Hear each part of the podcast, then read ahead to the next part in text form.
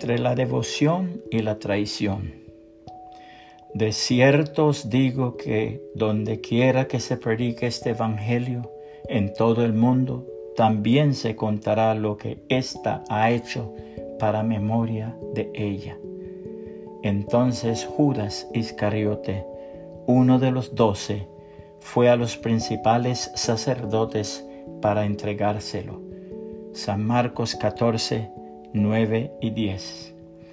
El relato de Marcos es sobrio y preciso.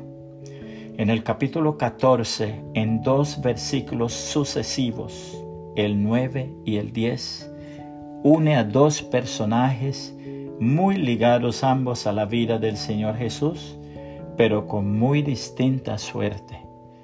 Dos personajes que son dos formas de estar delante del Señor. El primero de ellos es una mujer, la mujer que unge al Señor en casa de Simón el leproso. No se nos indica aquí su nombre, pero eso es lo de menos. Lo que importa es el gesto. Esta mujer lleva un presente al Señor. Ha escogido el mejor perfume y con él unge su cabeza. La mujer está llena de gratitud, de ternura por el Señor. Ha traído lo mejor de sus ungüentos. Es todo su tesoro. ¿No es un buen perfume para toda mujer un fino tesoro? Los discípulos no entienden el gesto. Su corazón es aún estrecho. Murmuran contra ella. No entienden ella se les adelanta en la valoración del Maestro. Más tarde, también ellos lo apreciarán así.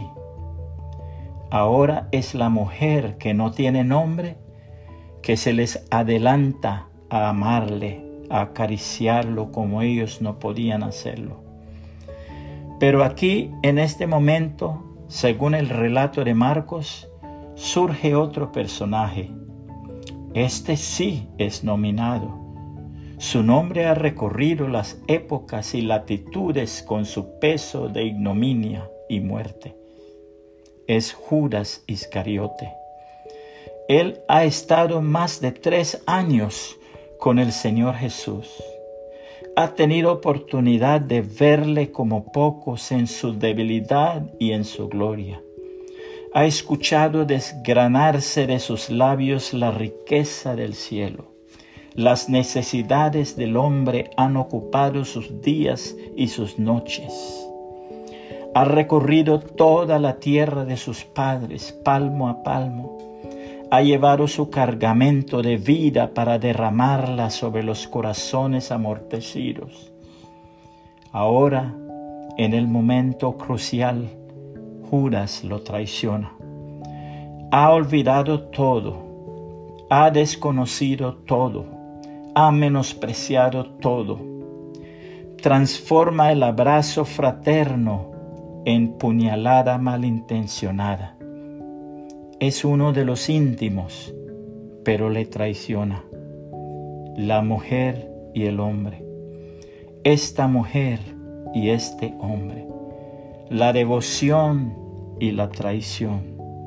Dos extremos que se unen en la vida del siervo de Dios y en las de todos los siervos de Dios.